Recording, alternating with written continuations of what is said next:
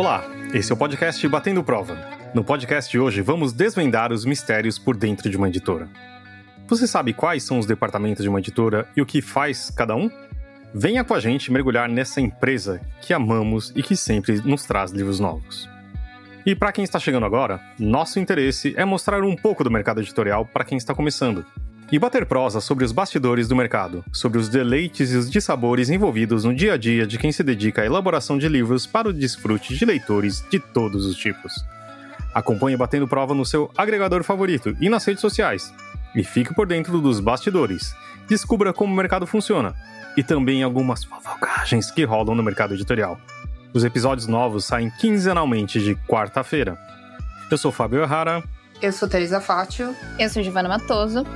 Você já parou para pensar em como funciona uma editora? Qual o caminho que o livro que você tanto ama passou até chegar nas suas mãos? No episódio de hoje, vamos falar de cada departamento que compõe uma editora, começando pelo departamento de aquisições, passando pelo editorial e pela arte. Depois temos o marketing e por último temos o comercial. Departamento de aquisição. A aquisição é onde tudo começa e é baseada num dos atributos mais antigos do ser humano, a negociação.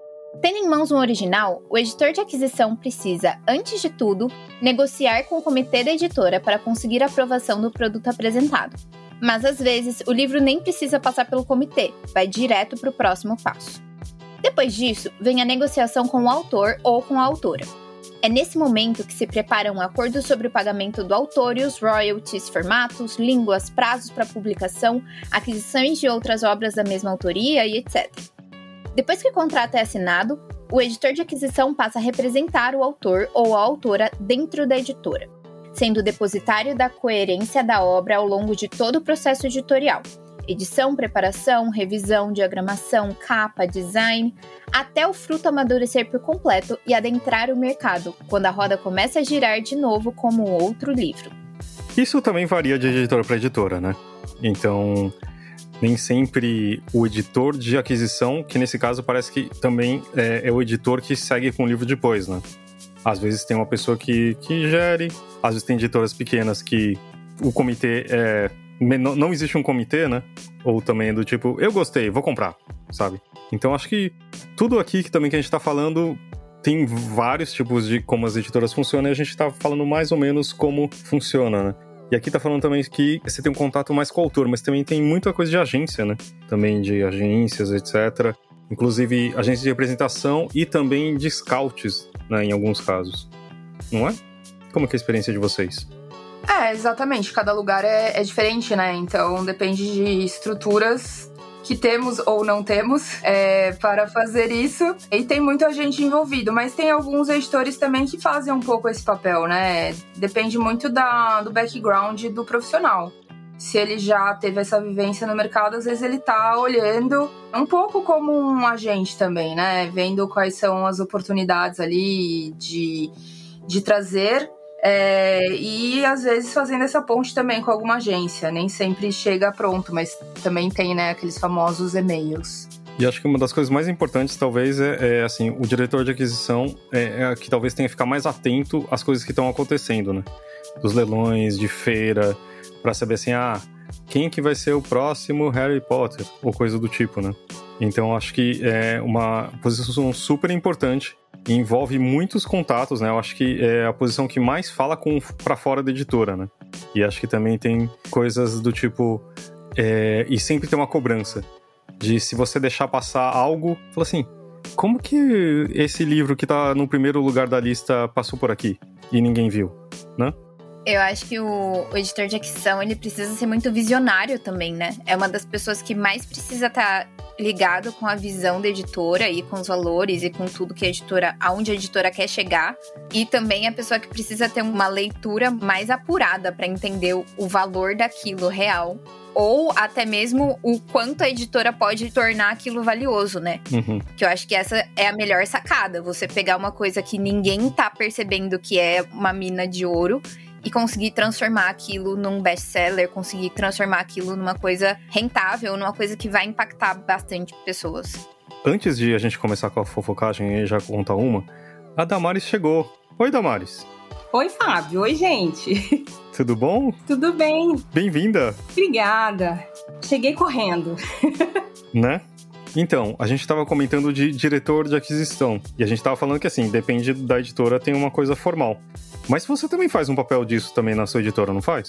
De certa forma, sim. Eu não faço o papel da pessoa que desbrava lá e vai e faz a o lance, essas coisas, né? Mas normalmente os originais passam por mim. E quando são inéditos, aí eles passam por mim antes.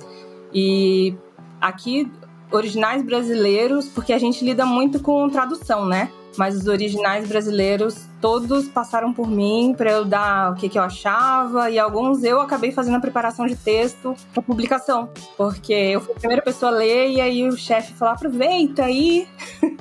É que também que é, é uma editora menor, né? Também, então você É funcionário mesmo, nós somos quatro.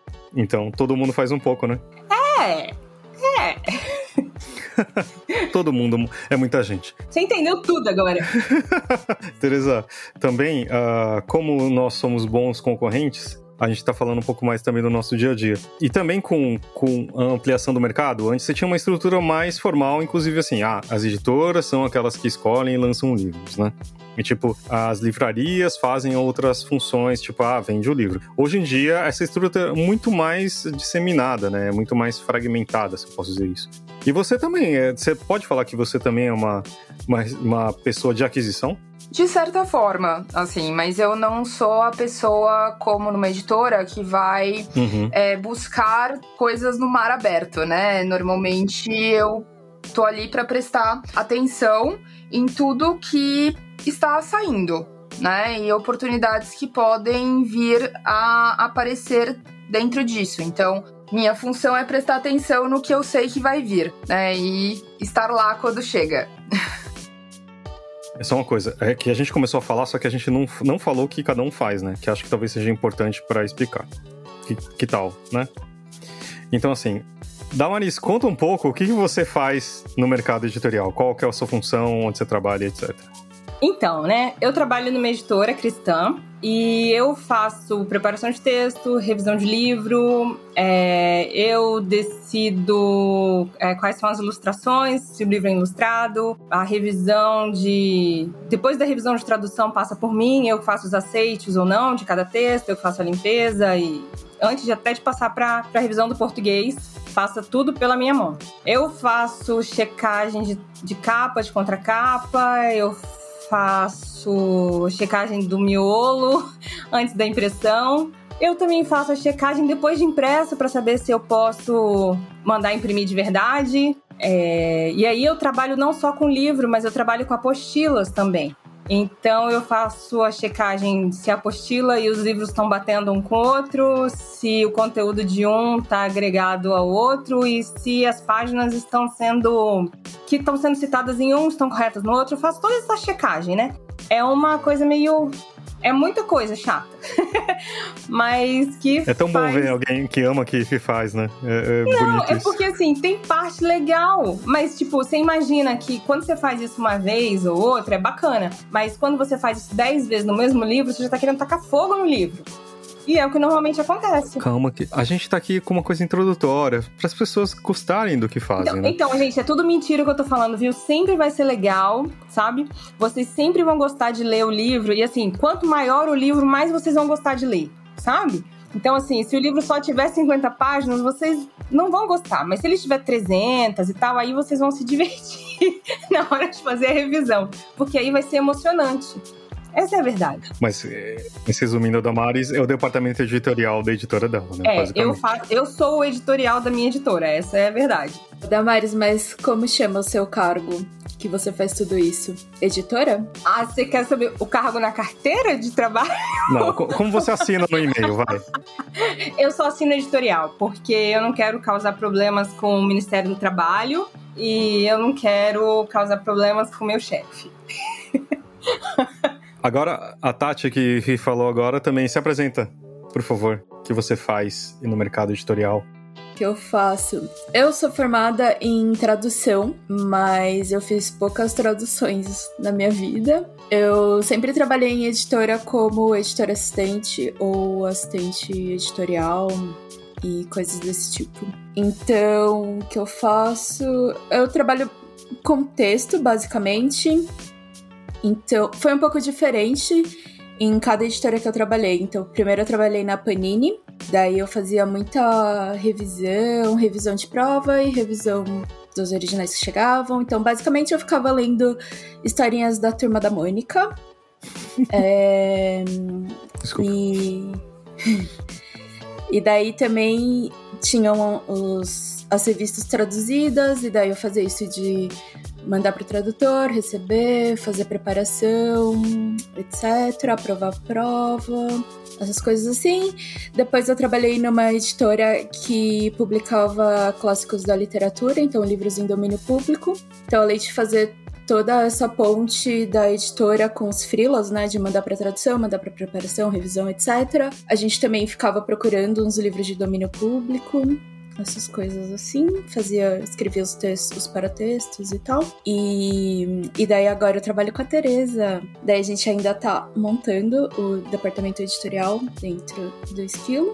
E daí basicamente eu faço planilhas. no momento. Nossa, que emocionante! E eu tava reclamando.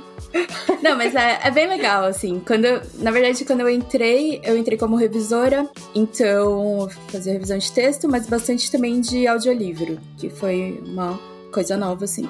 Tô gostando. Mas daí agora eu tô ajudando mais a organizar todos os processos. É, mas ó, tem aquela brincadeira, vocês já viram? Tipo, tudo bem, é uma piada bem sem graça, já tô avisando. Mas o tipo, você começa, ou você, você usa muito o Word no mercado editorial, ou o InDesign, depois você vai mudando, aí no final vira Excel e Outlook. Basicamente essa é a nossa vida. E muito feliz porque o WhatsApp também tá nessa. Adoro trabalhar via WhatsApp. Telegram também, viu? Ah, não entrei ainda nessa. Mas... Nossa, eu tenho que usar para determinadas pessoas só o Telegram. Eu quero morrer, que eu, eu não lembro se eu falei com a pessoa no Telegram, no WhatsApp, aí eu tenho que ficar caçando Isso é horrível, né? Você falou, por onde foi? Por né? onde foi? Aí eu tenho que ficar caçando. Enfim, é, galera de tecnologia podia criar, né, um aplicativo para você fazer busca em todos os aplicativos. Fica a dica. Nossa, eu fiz isso como trabalho de TCC, só que nunca. O Zuckerberg nunca comprou essa ideia. Mas tudo bem. E, e a Giovana, que fez cara de, do grito do Munk, que que. Quando falou de. Fiz assim, Eu nem lembro mais em que parte foi que eu fiz isso. Do Telegram ou algo parecido. Agora você conta que você também é caloura no mercado editorial. Eu né? sou. Eu sou. Não é foca que chama mercado editorial, né? Não, isso é só nos jornalistas. Exato. É, a minha editora também. A minha editora é ótima, né? A editora que eu tô trabalhando agora também é uma editora pequena, mas não tão pequena quanto a da Damares. Tem mais pessoas, tipo, só no editorial a gente é em 15 por aí. Oh. Bastante e... gente isso. Enorme, gente. Uhum. É, assim, a, a equipe é, é grande. Eu, a, meu primeiro contato com a equipe foi na, na festa de final de ano do ano passado. E aí, tipo, tinha muita gente. Fiquei tipo, eita! Mas. É... Mas por que pequena? Quantos livros vocês lançam por mês? Ah, depende. Tipo, ano passado a gente lançou 21 livros, 23 livros. No um ano todo? Assim. É. Acho que foi isso. Porque eu não, não tava prestando tanta atenção, assim, na, na a hora que a galera tava explanando isso, porque meio que não, não era minha realidade ainda. Mas é, eu acho que sim. É que agora, eu tava conversando com as meninas é, antes. A gente tá numa fase de contratação. Tipo, de contrato, na verdade. Tem muito contrato sendo fechado e um projeto sendo finalizado. Que inclusive a gente já extrapolou bastante o deadline, mas não tem muito o que fazer. Tudo bem. Mas conta o que você faz, afinal? Você trabalha em que, em que setor? Eu trabalho no setor editorial, mais voltado para a parte de criação de texto. E às vezes a gente mexe, tipo, a gente edita o texto, mas mais na parte dos textos que precisam absurdamente de edição. Aquele texto que tá, tipo, sangrando, e aí a gente tem que estancar um pouco. Eu trabalho nessa parte. Linda também. Posso falar que eu sou assim, eu compartilho um pouco do sentimento da Damares, de você olhar para o texto e falar, eu não sei mais o que fazer com isso. eu, não, eu não, não, sei mais. Aí a pessoa fala assim, mas você não leu? Eu li, não sei quantas vezes mais. Mas você não percebeu? Não, porque a sua leitura fica viciada. Aí você precisa uhum. tomar um café, você precisa tomar um banho, você precisa dar uma estrelinha. Você precisa ler outro livro. Você precisa ler outro livro. E aí agora, lembra que a gente falou que as minhas, as minhas leituras estavam, tipo, entravadas e tal? Eu já li quatro livros esse ano. Para mim, isso tá sendo, tipo, uma glória, entendeu? Tipo, tá fluindo. Por quê? Porque eu preciso mudar a minha cabeça. Isso é legal.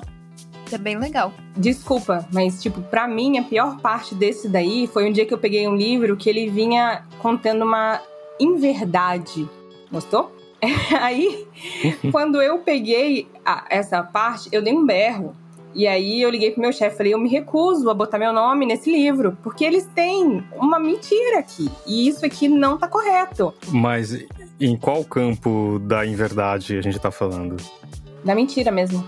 Não, eu sei, mas assim, a gente tá falando de antivax, terra plana. Não, não, não. Pensa que é numa é uma editora cristã. É. E aí. Então a gente lida com dilemas bíblicos, basicamente. É, e aí são dilemas. Não, não é filosófico, mas é uma verdade. É, a pessoa colocou um fato que não está na Bíblia. E ela queria dizer que isso era verdade. E só que se você é crente, você é cristão, e você lida com o fato que não está na Bíblia e você diz que aquilo está na Bíblia, isso é uma mentira né? Tipo, você pegar um livro de Machado de Assis, falar que essa frase é de Machado de Assis e não tem nenhum livro de Machado de Assis, é mentira. Mesma coisa o cara quis fazer. E aí eu dei um berro, e para mim essa é a pior parte. Você já encontrou isso, Giovana? eu ia fazer uma cara de sarcasmo, mas eu lembrei que ninguém vai conseguir ver. não, não sei nem de onde vem isso.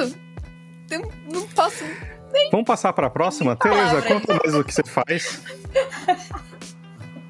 Bom, eu comecei como relacionamento editorial, esse era o nome do meu cargo, que se resumia basicamente em falar com editoras é, e ver os livros, etc., organizar meio que a grade e tal, dentro do Esquilo, que é o aplicativo de livros onde eu trabalho. É, e agora, como o Tati bem disse, a gente começou, né, algum tempo atrás, alguns um ano atrás, a formar mais fortemente o departamento editorial. E hoje eu sou supervisora editorial, então eu faço todas as negociações de grade com as editoras. É, a gente tem uma parte de produção também é, que a Tati me auxilia na organização, então coordeno isso, a negociação de tudo isso. É, audiolivros entre outras coisas. E você, Fábio? Eu faço uma. em uma outra plataforma, né? Eu trabalho também como uma mistura de departamento editorial e editorial. Não, editorial e comercial e contato com as editoras, né? Na verdade, a gente produz audiolivros na Toca Livros. Eu falei já isso, eu tô completamente louco. Tá, desculpa. Não, já ia falar pra você falar. É, né? Tava faltando. Não, já que falamos as duas, você tem todo o direito de falar, tá certo? Não, por favor. Então, eu trabalho no departamento de aquisição de conteúdo da Toca Livros, que é uma plataforma de comercialização de audiolivros e e-books, né? É, é um trabalho bem parecido. A gente brinca que eu estou no meio da concorrência aqui, mas a gente é bem civilizado, né? Ah, aqui nesse espaço. Mas eu, eu sou, faço contato com as editoras né? Tipo, e também é, eu também tenho, tipo, a gente não é publica, mas a gente também faz alguns audiolivros de domínio público. Então vai atrás, fala com tradutores, editores, etc. Então é um pouco isso que eu faço no Toca Livros. Que eu acho que é interessante também, como o mercado está ampliando, né? Ele tem outras possibilidades, não só de trabalhar, fazendo essas coisas dentro de editora. Você tem muitas formas de trabalhar, né? Então, hoje em dia você tem milhões de tipos de editoras, várias plataformas que também que você possa trabalhar, então acho que é bem interessante esse momento, né? Já fiz um pouco de tudo, assim, porque na verdade, tô até pensando nisso. Eu comecei como revisora de revista, né? Nem existe mais, acho que esse cargo. Revista? Revista, é. O que é revista? E mas eu trabalho, mas eu acho que eu fiz fui estagiária em editora de material para concurso. Eu fazia as coisas em Word, gente. Era tudo em papel de seda. Acho que não existe mais essas coisas.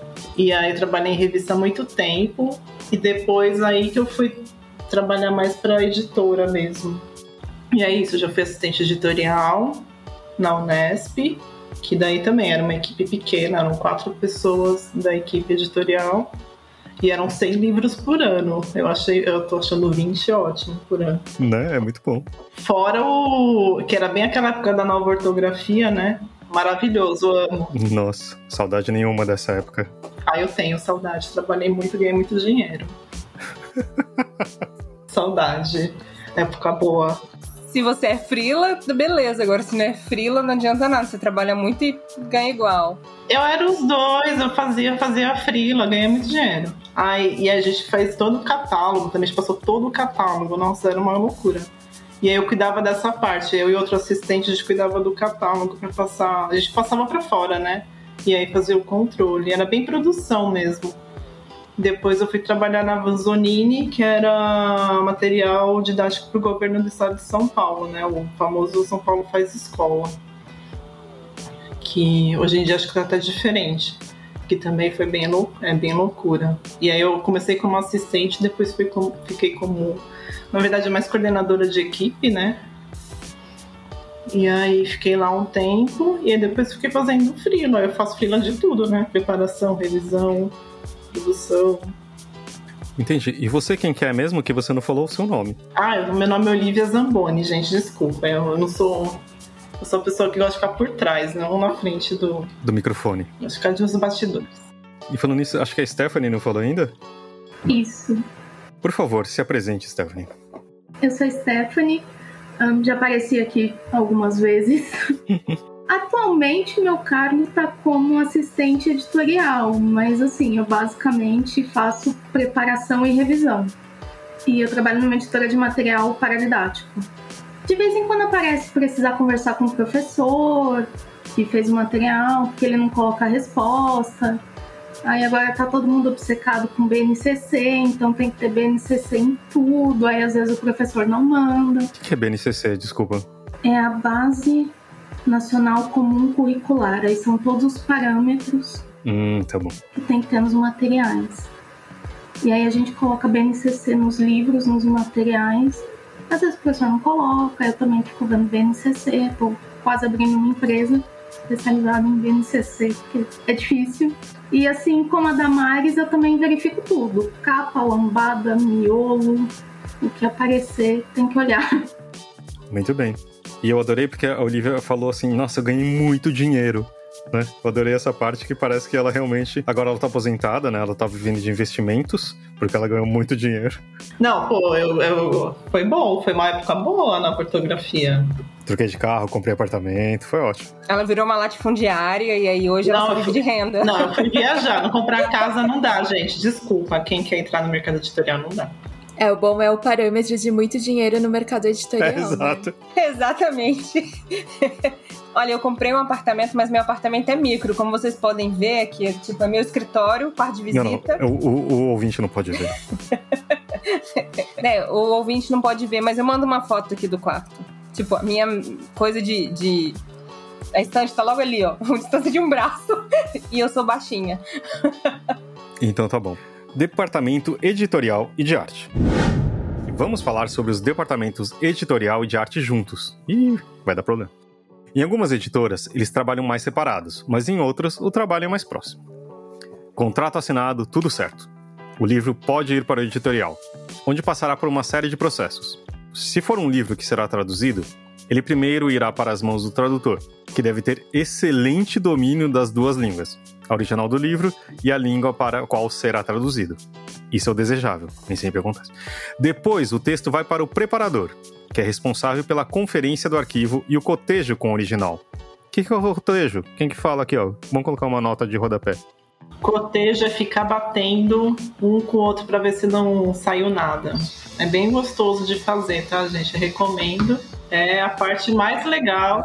É para verificar se todo o conteúdo traduzido foi, foi realmente traduzido e não perdeu. Que geralmente você passa pro freela ou assistente, tá? É isso, é isso que você faz. Muito obrigado. Agora voltando aqui. Para verificar se nenhum trecho foi esquecido. Ó, tinha aqui o, o desculpa. E também vai ler o texto, observando a padronização, coesão, coerência e também os erros de gramática e ortografia. Nossa, conta mais. Preparação é divertido, né, gente? Em seguida, o texto vai para as mãos do diagramador no departamento de arte. É nessa etapa que o livro começa a tomar forma. Com a diagramação do texto, temos a produção da capa, normalmente é feita por um capista que não trabalha na editora, da lombada, das orelhas, da guarda e se tiver jaqueta, sobrecapa ou cinta, aquela faixa que às vezes vem em volta do livro com informações adicionais. A arte é gerenciada pelo editor ou diretor de arte responsável pelo projeto inteiro. O passo seguinte é com o revisor, que, diferente do que a maioria das pessoas pensam, não cuida só do texto. Ele olha para o livro inteiro, observando inclusive a diagramação e os elementos artísticos como um todo. Quem comanda todo esse processo é o editor. Isso, de novo, né? Varia muito de, de editora para editora. Isso tem. Eu nunca vi uma. Quer dizer, depende muito, mas tem um, sempre um probleminha da, do, da, do departamento de produção ou de arte com o editorial, porque tem a coisa dos prazos, né? E aí varia um pouco. Mas ser sempre um quanto mais integrado seria melhor, né? Mas tem essas quanto mais depende do, do tamanho da editora, se tem mais pessoas envolvidas nesse processo ou menos. Tipo, né? Como a gente ouviu aqui anteriormente. Mas Ô, também, Fábio. oi. E é bom adicionar, por exemplo, empresa que é meio pública, né, negócio que eu trabalhei, você precisa de editar, tem o edital, e aí está tá tudo ligado ao edital, entendeu? Então o prazo é o edital que tem que ir para a gráfica na data certinha, porque uhum. eles compram papel por edital é meio loucura também. Ah, é boa. E também, assim, a, o departamento de produção, ele cuida todo do aspecto físico, né? Não sei se aqui já tá falando, mas tipo, compra de papel, mandada para é, verificação de gráfica, qual gráfica vai rodar, que tipo de acabamento vai precisar. Também tem toda essa parte que depende de quem define, pode ser o diretor de arte, ou tem uma pessoa que cuida da produção, ou do processo de produção interna, né? Isso vai variar bastante. E qual dessas partes que vocês acham mais complicada? Que a gente tá cheio de editor aqui na mesa. Que vocês gostam e não gostam de fazer? Já falaram um pouquinho, né? Mas.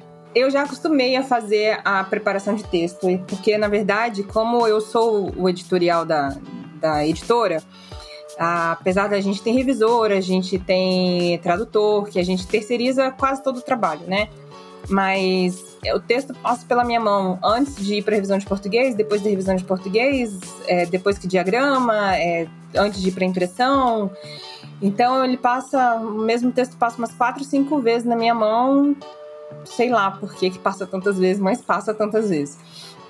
E, e, eu fiquei brincando do tamanho do livro, mas eu acho que quanto maior o livro, mais vezes ele acaba passando pela minha mão, né? Porque mais fácil de dar problema é um livro maior do que um livro menorzinho. E assim, é, como a gente trabalha com, com textos que são a maioria traduzidos, então eu acabo tendo que ter o livro em inglês, o livro em português, e aí eu tenho que ir, voltar aí, voltar aí, voltar é, nisso. Mas a preparação de texto é legal. Uma coisa que eu não me adapto a fazer é, são os textos adicionais, né? Que é lombada, é, os textos de guarda, os, até subtítulo às vezes eu travo. Você não consegue fazer o texto de lombada? Não. O título do, e o nome do autor. Então, mas às vezes é muito difícil eu pensar no, no, jeito de colocar. Não tô falando do, do, de colocar ali, mas a decisão você tem que decidir o que vai colocar, como vai colocar. Porque às vezes o título é enorme, você tem que colocar um pedacinho só. Então, esse tipo de coisa eu tô fora. Então, a capa do livro eu realmente sou péssima para isso, gente. Não, não serve para mim. E O que, que eu já fiz e eu não gosto de fazer é realmente fazer, tipo, a sinopse do livro. Eu.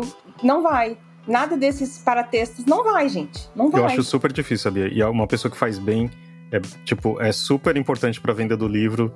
E assim, tem pessoas que não conseguem. O meu chefe, ele é ótimo. Do tipo, você fala com ele assim, ah, eu preciso dos paratextos. Ele, tá bom, daqui a duas horas ele te manda. Eu falo, mano, como? Como que você conseguiu fazer? Eu fico três dias no negócio e não sai nada. E aí eu peço para ele, porque eu sei que ele é bom nisso, né? e sai e fica um texto perfeito e ele faz um resumo que você fala assim, nossa, eu quero comprar esse livro. A gente nunca percebeu que você não consegue ser sintética, viu?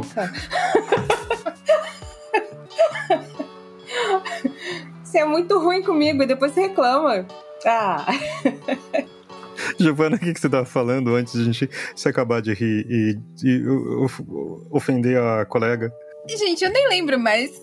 Tá, Tá, é porque ninguém tá vendo a gravação, entendeu? Mas tá todo mundo de microfone fechado e chorando de dar risada, cada um na sua casa. Tá ótimo isso. Eu ia falar que eu tenho uma relação de amor e ódio com a preparação de texto. Eu lembro que os primeiros textos que eu peguei para preparar, ainda como voluntária, não é nem frila, foi como voluntária.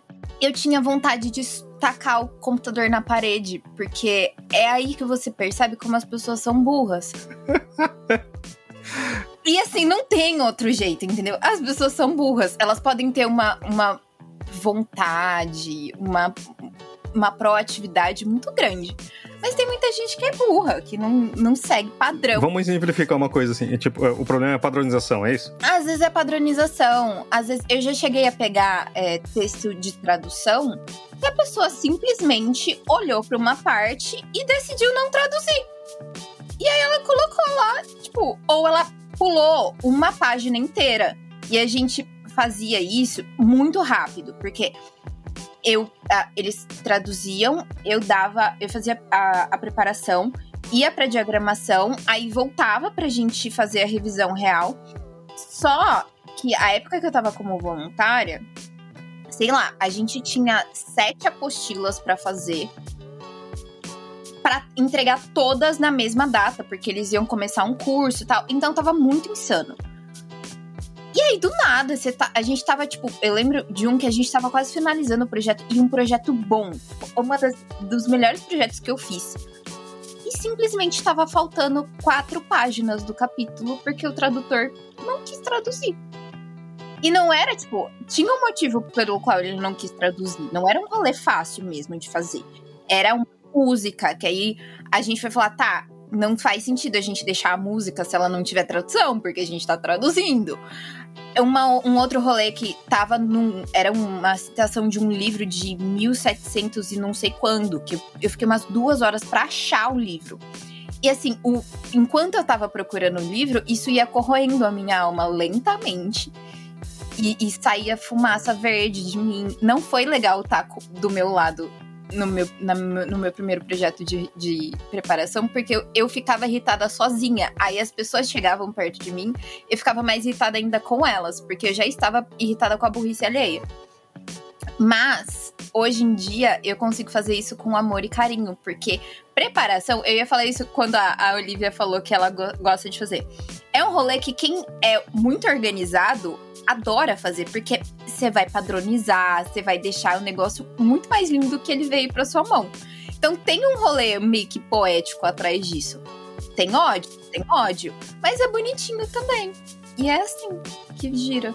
Stephanie, você tá muito fazendo vários sinais também do tipo que concordando aqui com a Giovana. Você também xinga muito as pessoas, é isso? Sim. Fazendo muito. preparação. Assim, o professor, a gente tem um manualzinho, já foi enviado pro professor, ele só tem que seguir aquele esquema. E aí, como eu trabalho com material didático, os meus dois pontos de ódio na preparação é realmente a BNCC e referência da BNT, porque sempre vem tudo muito errado. Ou então não vem a referência. E aí, assim, amigo, eu não tenho como adivinhar de que livro você tirou isso, sabe? E ainda com, com o texto, tipo de texto que vocês trabalham, é muito dentro de um, parâmetros, né? Não é uma coisa assim, tipo, mega artística que o cara tira do chapéu. Mas também, eu sei que assim, o preparador também, ele pode salvar muito um texto, né? Tipo, é, por exemplo, tem muita coisa, principalmente em ficção, do tipo, a coerência interna, do tipo, ah, o cara morreu e apareceu de novo. Tem muito disso, né? É, de, e hoje em dia tem muito mais coisas que posso fazer. Olivia, o que, que você tá rindo? Fala. Não, eu tô lembrando dos, do. O primeiro trabalho que eu fiz de preparação não ficou bom, gente, de verdade. Porque ele era. Eu tava em portuliano. E aí ninguém percebeu, né, que estava mal traduzido. E, nossa, foi o primeiro que eu peguei fiz xingando também. E eu avisei a editora e falei, ó, tá portuliano. Aí eu deu para arrumar, deu para arrumar, que não deu. E ficou assim. O livro é ótimo, o conteúdo é maravilhoso, mas e esse último também, eu acho que o pessoal gosta, sei lá. Não sei se eu sou boa se o pessoal acha que eu sou, né? Não sei, ainda não consegui entender. Como também era uma tradução péssima. E a mulher falou: a tradução tá péssima. E aí eu fiquei vendo em inglês e vendo. Eu, eu quase que co-traduzi, porque tinha umas partes bem ruins. É o tipo de trabalho revisor, etc. Quem, quem trabalha com texto, vê se tá certo, né? De que quanto melhor você é, te passam as maiores bombas também, né? Do tipo, ah, vamos passar para aquela pessoa que ela vai conseguir salvar isso daí. Ou a pessoa não gosta de você, né? Também pode ser. Né? Pode é. ser também. Ou pode ser as duas coisas, gente. É, também. Vai saber. E você, Giovana, quer dizer que você virou salva-vidas? Conta. Eu tava revisando ano passado um livro para uma amiga minha Inclusive, ele acabou de ser lançado. E tinha um monte de, de coisa, porque ela tava usando referência da vida mesmo. E aí eu percebi que o nome da, da personagem que ela tinha, da personagem principal do livro, na história era baseada numa personagem de uma série que existiu na vida real. Só que essa personagem não existia quando a, a personagem do livro, teoricamente, nasceu. As datas não estavam batendo. E, tipo, toda a descrição da, da personagem era com base nessa personagem da história, que na verdade é verdadeira também. Enfim. E aí eu indiquei isso para ela, tava tipo no meio do livro e falou assim: "Então, amiga, você errou as datas aqui e ela teve que achar outra pessoa com o mesmo nome, com o mesmo rolê para encaixar na história, porque ela também não, não podia mudar a idade da personagem dela. Eu falei assim: ah, muda a idade. Ela falou: não, eu não posso. Tipo, é, é muito fundamental ela ter essa idade. Eu falei: ah, que legal, né? E aí, até o final do projeto, ela falou: ainda bem que você pegou, porque eu não ia me perdoar se saísse no final e eu descobrisse que tava errado mas é a importância da gente bater tudo. Se você é revisor e, e não, não leva essa parte muito a sério, real, bate todas as informações, todas as referências, data, nome, tudo, porque pode fazer muita diferença para a história ou simplesmente para um artigo que aquilo esteja de fato certo. Não, com certeza. E tipo, se você não gosta de fazer isso, é melhor mudar de profissão, né? Porque pelo amor, revisor e é, preparador copydesk tem que ter isso aos baldes, né? Isso é muito, muito importante. É, deixa eu contar uma coisa bem rapidinho assim. Tem, tem inclusive um livro muito famoso, muito, muito famoso, que vai sair uma série nova, né? Tá por aí, de, de espadinha, digamos assim. Que uh, na primeira tradução, que é muito conhecida no país, a tradutora resolveu cortar partes. Você sabe dessa história? Tipo, tem um livro que tem que fala sobre uma pessoa que é mais velha que tem pedaços de joias no corpo e alguma que coloca no, no dedo. Sabe? Nossa, eu sou um péssimo nesse jogo mesmo. Mas enfim.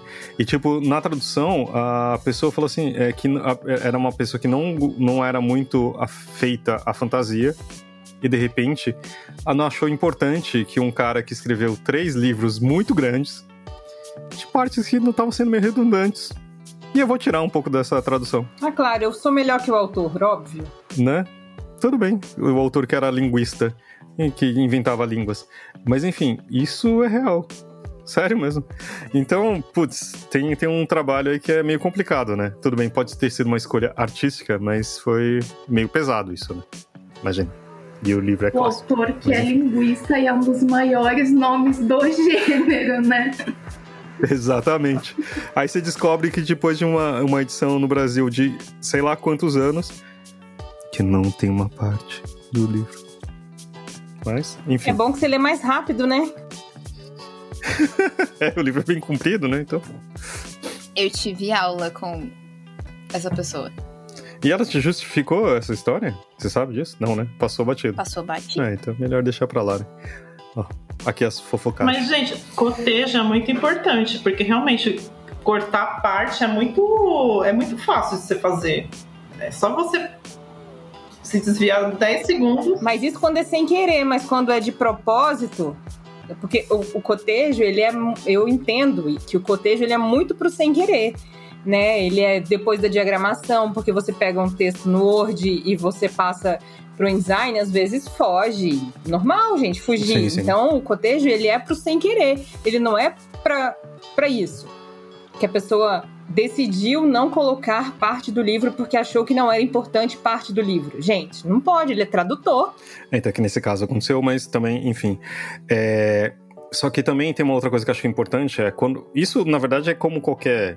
Qualquer, muitas aspas aqui, para qualquer processo de produção que você tenha, né? Você tem que ter outras pessoas que confiram seu trabalho, que senão você vai estar viciado naquele, né? Tipo, senão você vai estar lendo, você fala assim, você vai deixar passar o mesmo título, tipo, o mesmo erro. Tem as coisas mais, sabe? Eu trabalhava muito, eu trabalhei muito tempo em, na, em produção de capa, era diretor de arte. E assim, uma das coisas que, que aconteceram era tipo erro no título e ninguém viu. Sabe por quê? Porque tipo, tá tão na cara, tá tão na cara. E as pessoas, tipo, tipo na lombada, sabe? E, e isso acontece. E viu? E você fala de mim na lombada, tá vendo? Eu devia ter gravado a sua cara agora. É, né? Que pena que não tá gravando, né? Então, mas assim, tipo, e, e evitar erro. E lembrando que, assim, você tá tra- trabalhando com textos muito longos, e assim, e eu não conheço um livro que não tenha um erro, né? Mas enfim, a gente faz tudo pra evitar esse tipo de coisa. Por isso, quando você achar um erro num livro, não vai comentar no- na Amazon com hate e blá blá blá. Manda um e-mail pra editora, fala: olha, encontrei um erro aqui, explique e tal. Porque assim, erro vai ter. Ah, meu namorado, ele fica muito tipo, ah, mas tá errado. Eu falo assim, amor, pelo amor de Deus. Olha o tamanho do livro, olha a quantidade de caracteres, olha a quantidade infinita de possibilidades de existir um erro dentro desta obra. Vai ter erro. A gente só não pode deixar passar uns erros crassos. Mas erro sempre vai ter, por isso que existe a segunda edição. O mais clássico é assim, você chegar aquele livro que você tá esperando da gráfica, né, da primeira edição. Aí você fala, olha, ficou pronto. Você abre, a primeira, a, a pessoa abre, a primeira coisa que vai ver é um erro. Certeza. Tem um erro ali. A primeira coisa que você vai ver é o erro. Pode ter tudo certo, mas se tiver a vírgula fora do lugar, é a vírgula fora do lugar que você vai ver. Gente, é, é terrível. Exatamente. Enfim, erros acontecem e todo esse processo de um monte de gente envolvida ali na produção e no editorial acontece. Tipo, quantas vezes o livro é lido, a gente espera que seja lido, muitas vezes dentro da editora, pra evitar esse tipo de coisa. né? Agora a gente pode passar pro próximo departamento? O de marketing? Esse mesmo. Ah, então tá bom. Antigamente, os editores publicavam os livros muito mais por feeling e gosto pessoal do que por uma pesquisa de mercado mais aprofundada. Hoje, o departamento de marketing é um dos responsáveis pelo que será publicado na editora. Por meio de pesquisas de mercado, planejamento estratégico, teste de público e conhecimento do mercado, os profissionais desse departamento auxiliam os editores nas escolhas da aquisição. Além disso, são os responsáveis por divulgar os livros e os autores em redes sociais, press release, eventos de lançamento, book trailers, entrevista com os autores, etc. E por enxergar o livro como um produto e ajudar a vendê-lo.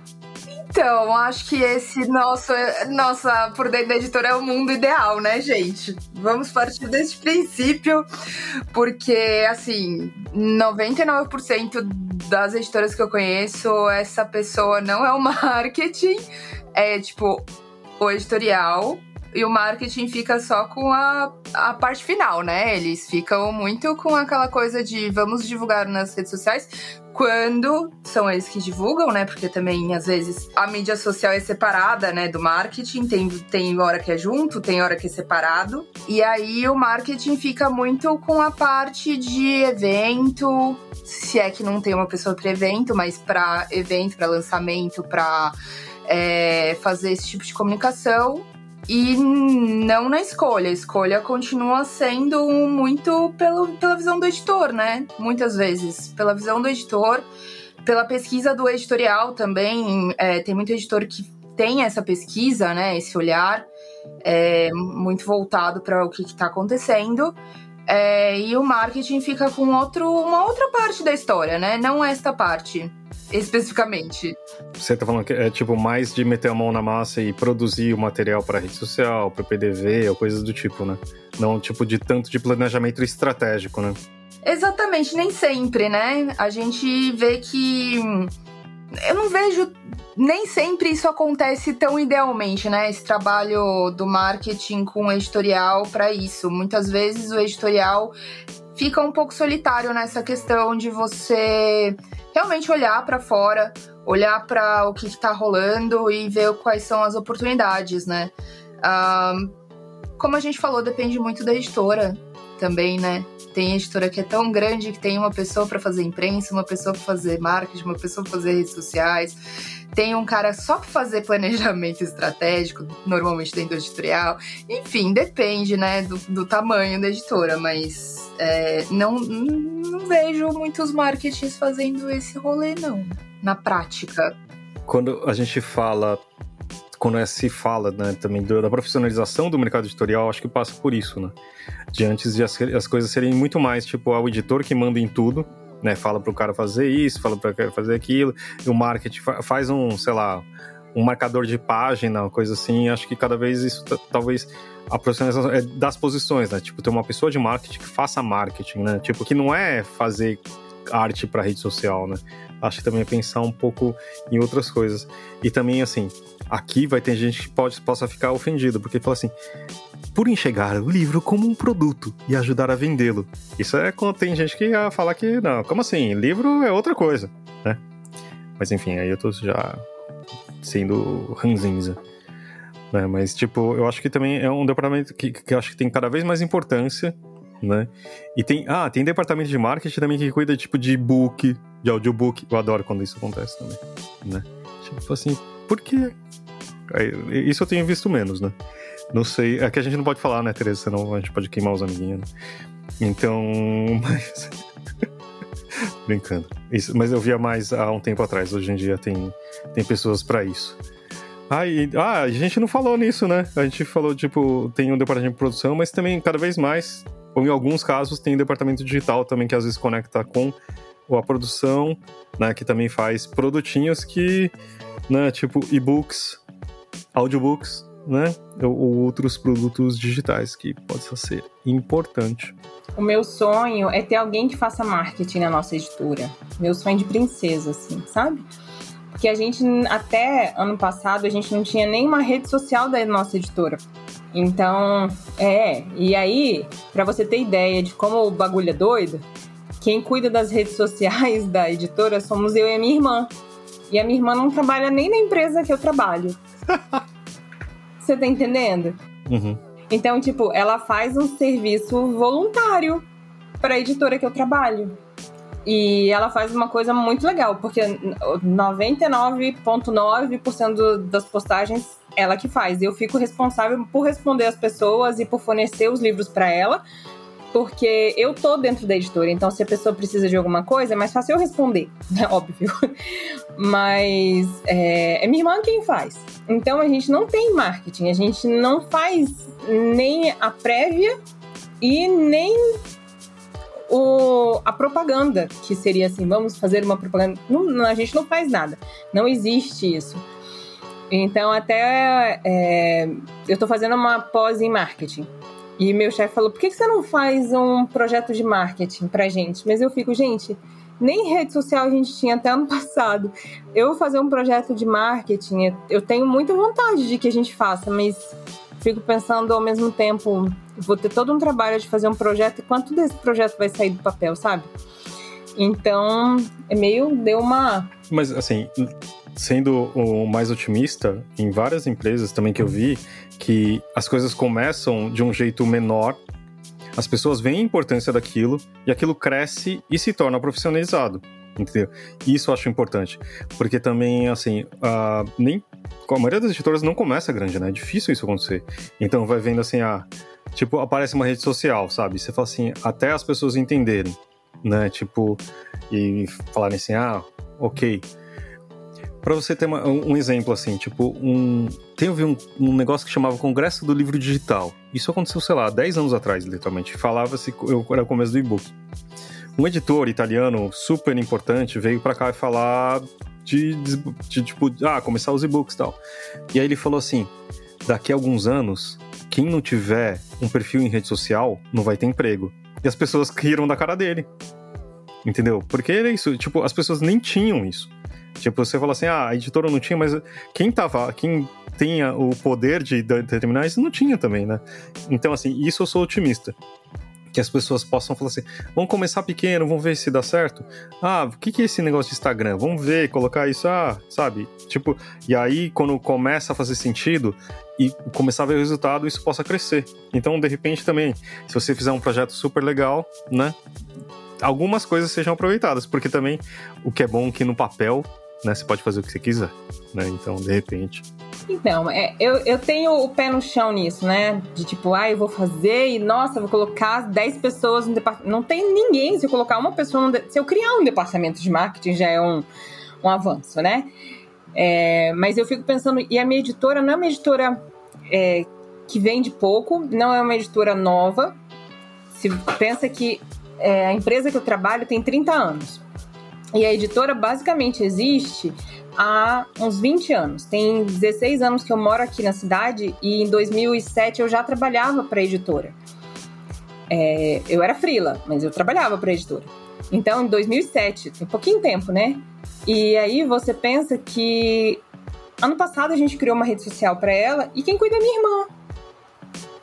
Mas então, calma, calma. Não, eu tô calma, eu só fico pensando assim, em, em, quantas editoras existem que passam pela mesma coisa que, que eu passo, entendeu? Eu não, não tô, eu tô pensando nesse sentido e não, tipo, chorando as minhas pitangas. Eu fico pensando mais no eu tô chorando minha pitanga também, tá? Mas eu fico pensando mais na coisa de quanta gente também tem isso, não consegue sair, não consegue nem visualizar o negócio e pensa, poxa, mas a minha editora tem dois anos, cara, a minha editora tem mais de 15. E não, não tinha isso, não saía disso. E não tem um departamento de marketing, e é, é, é complicado isso realmente é um departamento importante, né?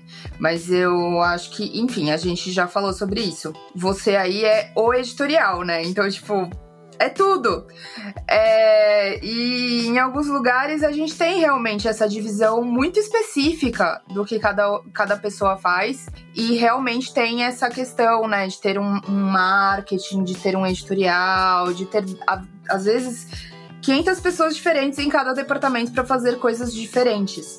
Mas eu sinto ainda, assim, de forma geral, não nem da pequena nem da grande, assim, de forma bem geral, é, que essa parte de pesquisa de mercado para o livro é muito editor. O editor é esse cara, ainda. É, inclusive. E se tiver ainda, né? E isso já também é alguma coisa que, tipo, se tiver pesquisa de mercado, já acho que é um avanço, né? Em algum lugar, né? De, né? É muito a leitura do editor, de olhar, enfim, o mundo, ver o que que tá acontecendo para acertar, né? Para acertar naquilo que ele vai trazer. É claro que a gente tem muitos auxílios, né? As pessoas nessa função acabam tendo muitos auxílios dos próprios agentes, dos scouts, da própria equipe dentro do editorial, que é muito um, uma junção de, de ideias mesmo, de cabeças, de visões é, mas não vejo muito isso partindo do marketing, entendeu?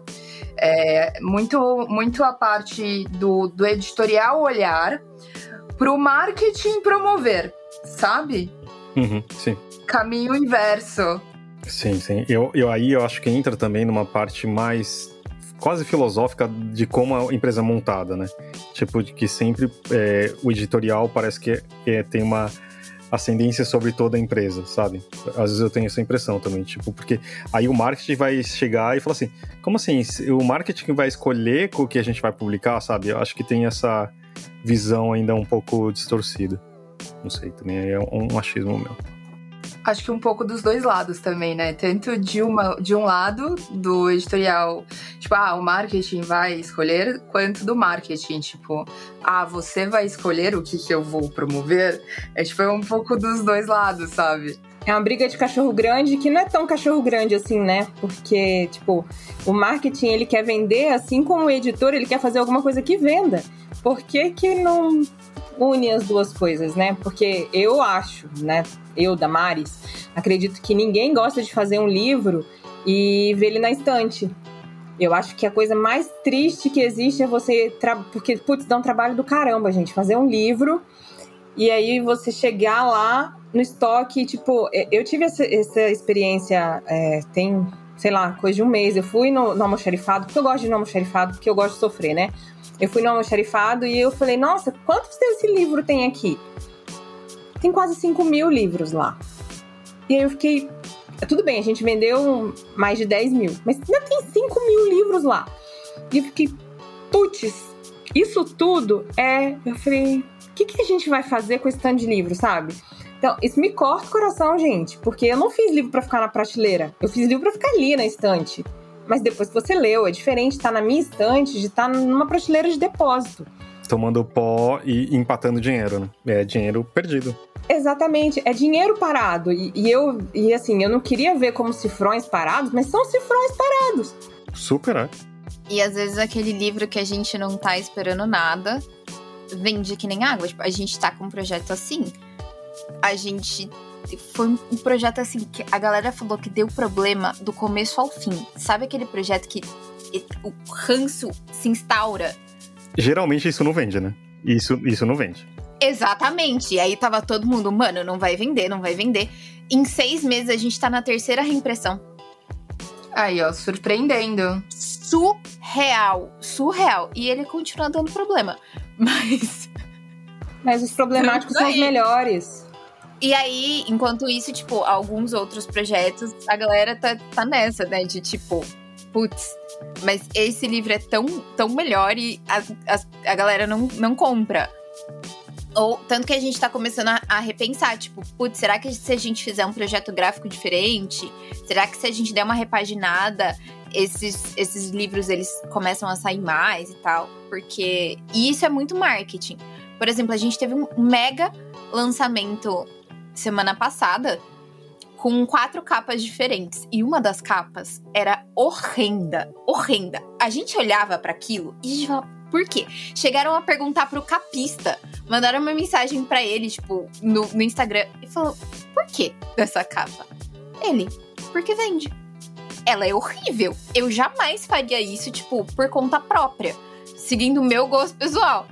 Mas ela vende. E ela vende, tipo, a gente tem vários pedidos dessa. Ela é horrível, é horrível. Dói de olhar para ela. Eu entendo Mas, disso. Dói de olhar foi ótimo, viu? Dói de olhar foi memorável. Mas é, é um pouco as duas coisas, né? Tem o editorial, tem o marketing, e no meio do caminho tem o cara do comercial. Exatamente. e o nosso último departamento é o comercial que não cuida só da venda do livro, mas integra todos os outros departamentos, incluindo a parte administrativa. Os profissionais do comercial são responsáveis por prestar suporte aos vendedores, acompanham os pedidos de compra, participam dos eventos como feiras de livro, bienais, lançamentos de livro, visitam os livreiros e, juntamente com o marketing, fazem as ações comerciais. É, esse departamento é aquele que geralmente sofre mais, né? E, tipo, gente, por que, que não tá vendendo? Né? Primeiro você liga pro cara do comercial, depois o cara do comercial fala assim: não, então, o marketing não fez. É, isso é a parte mais divertida quando acontece. Mas, tipo, também é responsável por distribuir, digamos assim, né? Tipo, ah, colocar nas livrarias, né? Uma parte super importante e nem sempre tão bem vista. Acho que assim, tipo, é super importante qualquer editora ter um bom comercial. Então, mas assim, tipo, e, e, é uma parte bem difícil, acho que, que e é E assim, quando o cara é bom, é bom. Mas também, tipo, como qualquer comercial, também se encontra aqueles vendedores de carro usado, sabe? Que você fala assim, meu Deus. Mas enfim, isso deixa pra lá. Né? Você já tra- Alguém já trabalhou em departamento comercial? Não, mas eu fiz uma proposta do comercial pra editora. Que nós estamos sem comercial. Gente, tudo que pode dar errado, tudo errado. Eu quero chorar tanto. Então, é quando não tem que sente falta, né? Quando tudo tá dando certo, é uma beleza. Então, mas esse foi o nosso problema, porque a gente teve um comercial que aparentemente estava dando tudo certo e não estava dando tudo certo. E só depois que ele foi embora que o pepino estourou. Entendeu? E aí, quem entrou no comercial depois dele não sabia nada de comercial e tentou manter o que ele fazia e que não estava certo. E aí, continuou dando errado, óbvio, né, gente? Se uma coisa tá errada, e, enfim. E desde final, final de 2020 e início de 2021, a gente não tem comercial. A gente tem alguém que é responsivo. Se você entra em contato querendo comprar um livro, a pessoa te vende um livro. Mas isso não é um Ela- comercial. É nota pedido, né? Não- Exatamente, isso não é um comercial. E a gente tem uma livraria física que é uma coisa magnífica, maravilhosa, mas que vive fechada. E que é na nossa. na- dentro da nossa estrutura. E que a gente, eu fiz junto com a outra menina, porque a gente ia dividir o comercial, né? Claro que eu não ia conseguir tomar conta do comercial, mas eu ia ajudar a começar. E a gente fez um projeto e mandou pro nosso chefe, pro chefão mesmo, não o chefe da editora, pro chefão, chefão. E isso foi em outubro. E até hoje eu não tive nenhuma resposta do e-mail do tipo recebi. Pode ser que até meia-noite chegue a resposta, saca? Mas ainda não chegou. É, porque acho que uma das partes mais importantes é a interação da editora com as livrarias, né? Seja ela online, física, de book, etc. Exatamente. E, e- e eu não sei se você lembra quando você deu aula pra gente de, de e-book na, na, na minha pós-graduação, não nessa última, na, na pós-graduação mesmo, né? É, eu não tinha e-book na, na, na editora. E eu só consegui colocar isso em 2021, depois de bater muito pé. E 2021 eu já era formada na pós-graduação. E, e sendo 2021 um ano que vendeu mais e-book que não sei o quê. Mas tudo bem. E eu só consegui colocar no segundo semestre de 2021. Eu perdi totalmente o timing, sabe? E hoje eu fiquei. Semana passada eu fui ver, porque a gente não faz propaganda dos e-books, porque, como vocês já sabem, o. o- quem faz o marketing somos eu e minha irmã. A gente tenta falar dos livros que as pessoas já conhecem e fazer propaganda dos livros que elas não conhecem, e não necessariamente falar do e-book. A gente fala que existe e-book daquele livro e só. A gente consegue vender livro e a gente vende li- muito livro até pra fora do Brasil em e-book, sabe? E eu fico, e a gente não fala de e-book. E aí eu fico, caraca, se tivesse um comercial, um. Imagine se fizesse, né? Ó, E aí eu fico, puxa vida, é muita pérola aos porcos. A gente também não fala de book e eu fico muito revoltada com isso. Porque o nosso público-alvo é muito mais jovem, assim. A gente tem um outro completamente diferente do de vocês. Só que a gente não fala de book e eu fico tipo, mano, como que a gente não fala de book? Fala do e-book, sabe? Posta foto do Kindle, sei lá. É fácil fazer isso. coloca só, tipo, também e-book, sabe? Só. Tá bom. É! E aí, tipo, eu só descobri que tem e-book, que eles trabalham com e-book, porque eu fui ver o, o preço de um livro na Amazon e tinha lá, tipo, Kindle. Eu fiquei tipo, Ainda bem que depois de meses trabalhando você descobriu desse jeito, né? Imagine o leitor final. Imagina. Mas vocês não acham que isso é muito porque algumas editoras ainda têm uma resistência, principalmente quem, quem tá ali, né, mais alto cargo de, de algumas editoras, tem uma certa resistência ao digital? Porque apesar de, né, a gente já ter passado por muitos, né, muita água já passou por baixo dessa ponte desde que começou a surgir, ainda tem muita 10 gente. anos no Brasil. É, então, ainda tem muita gente que não, não vê isso da forma como deveria. É, é porque eu acho que assim, tem duas coisas. E aí, falando como pessoa, né, que trabalha no mercado digital. É assim, tem muita resistência por muita gente achar ainda que tem uma canibalização, que isso é uma idiotice. Não existem nem. Tipo, tem estudos que mostram que isso não acontece, né? Tipo, a pessoa. Se a pessoa comprar o seu conteúdo, tá bom, entendeu? O e-book dá mais dinheiro, ele é mais rentável para você. Mas enfim. Tipo, eu espero que isso já teria convencido. Mas tem uma coisa que às vezes eu tenho a impressão que é, depende do departamento e depende das pessoas, as pessoas vão ganhar mais no livro físico. A função daquela, aquele cargo, entendeu? E aí é. Enfim. Mas eu tô sendo maldoso também, pensando mal das pessoas, né? Afinal, só temos pessoas boas.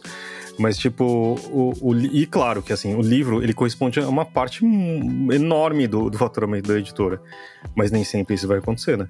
E também, se você não fizer, alguém vai querer fazer de algum jeito, né? E aí, pô, mas se eu fizer e-book, vou me piratear. Já estão fazendo.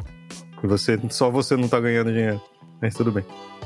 Desculpa, isso me irrita profundamente. Gente, o cinema de piratear, o pessoal pirateava lá, o São Paulo faz escola. Se só jogar, você encontra um monte de pirata na internet, tá? E é de graça pelo governo, só pra ver. Ah, eu adorava quando, vende, quando as pessoas vendem PDF pirateado. Isso é a coisa mais idiota. Ou quando o tipo site de, de pirataria fala assim: nós estamos democratizando cultura. Ah, se ferrar. Você está ganhando dinheiro com clique e vendendo publicidade, idiota. Ó, pra você ter ideia de como o e-book vende uma coisa e é muito engraçado, eu tenho uma amiga que ela só comprou o Kindle depois de eu encher o saco dela, né? Uhum. E aí hoje ela é. Ela já era testemunha da Xiaomi e hoje ela é testemunha do Kindle. E é, é verdade. E aí, hoje a gente tava conversando, ela trabalha comigo, ela é do TI, e a gente tava conversando, tá, não sei o que, ela falou, nossa, você sabe um livro que eu nunca tinha lido e porque eu peguei no Kindle Unlimited, eu tô, li e agora eu queria ler os outros, só que eles estão muito caros e não estão no Unlimited. Aí eu falei, ah, qual? Nossa, Jogos Vorazes. Ela leu os Jogos Vorazes, tipo, ela leu os Jogos Vorazes agora, tipo, nem Uhum. tá, não. E aí ela falou, eu não li os outros, porque só os Jogos Vorazes estavam no, no Unlimited. Aí eu falei, ah, eu tenho os outros. Ela, nossa, eu já ia comprar. Deixa ela comprar, porque aí ela aprende. E é isso, pra isso que serve. Não. Cê- mas, você tá ente- tá entendendo? É tipo assim, ela ia comprar os livros, porque, tipo, aí ela falou assim, mas não tem no Unlimited. E quer dizer, no Unlimited também a gente recebe. Não é uma coisa que é de graça no Unlimited, né? A editora recebe por isso. E, e as pessoas não dão valor a isso. E eu fico, gente, é tipo. Enfim, né? Só, só última coisa, última coisa do, do meu rant contra das pessoas que são contra e-book, do tipo falando assim. E, e, e, ó, na boa, tipo, saiu um artigo falando sobre pirataria no Estadão que eu achei meio. "Ugh". E tipo, gente, se a editora não divulgar o seu e-book direito, as pessoas não vão saber que ela tem e-book. E o que ela vai fazer? Vai procurar no Google no seu nome do título do livro ponto PDF. Por que, que ela vai fazer isso? Entendeu? Então divulga o livro, pô. Porque ela quer ler no Kindle. Ela quer ler no Kindle, porque ela quer ler enquanto viaja, ou ela não quer carregar peso. Não, tudo bem, mas assim, tipo, compra. Só que a editora tem que divulgar também. Se, se as pessoas não sabem que existe o produto, ela não vai comprar. Ponto. Né? Mesmo que se ela quisesse. Ela vai procurar e vai baixar. Enfim. E chegamos ao final do nosso podcast. Acabou, gente. Se você quiser mandar uma história pra gente, sugestão ou interagir conosco, é só mandar um e-mail para batendoprova@gmail.com ou nos seguir no Instagram e Facebook Batendo Prova Podcast. Estamos curiosos e ansiosos para saber o que você tem a nos dizer. E vem o Twitter aí da gente também. E vem o Twitter. Preparem-se.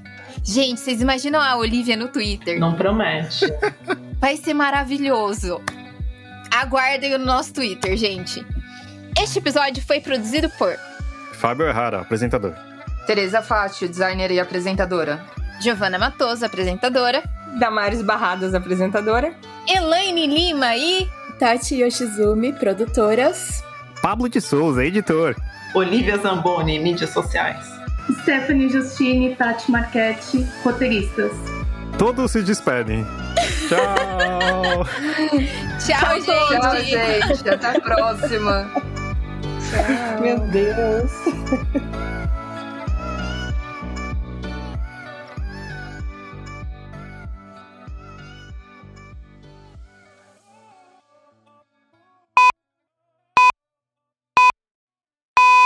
E bater prosa sobre os bastidores do mercado. sobre os deleites e de sabores envolvidos no dia a dia de quem se dedica à elaboração dos livros. Ai, quase. É. Damaris, conta um pouco da, do como. Agora que vale, Paulo. Nossa, vai entrar no blooper nesse saco. Quem que faltou? Quem que quer falar que não falou ainda? Quer que eu falo? Eu falo. não, não quero que você fale. Tá bom, então deixa. Que agora era quem que. Eu, sou eu mesmo? É? Não era Damaris esse? Não? Era o Fábio. Tá bom. Eita, dando trabalho pro Pablo, né? Que bom que você gosta de digitar, viu, amigo? Eu acho que pode ter mudado porque eu demorei a chegar, porque não tem eu, eu falando nada disso, só o final. Então, você pode não estar não, errado. Não, mas era, era do Fábio mesmo. Tá bom. A não ser, sei lá. Cotejo. Cotejo? É pra alguém falar, abrir o microfone e falar. É podcast, gente. Elaine Lima aí? Desmuta, desmuta, desmuta. Achei que vocês iam falar tudo. Você tá aí, ah, Vocês estão aqui.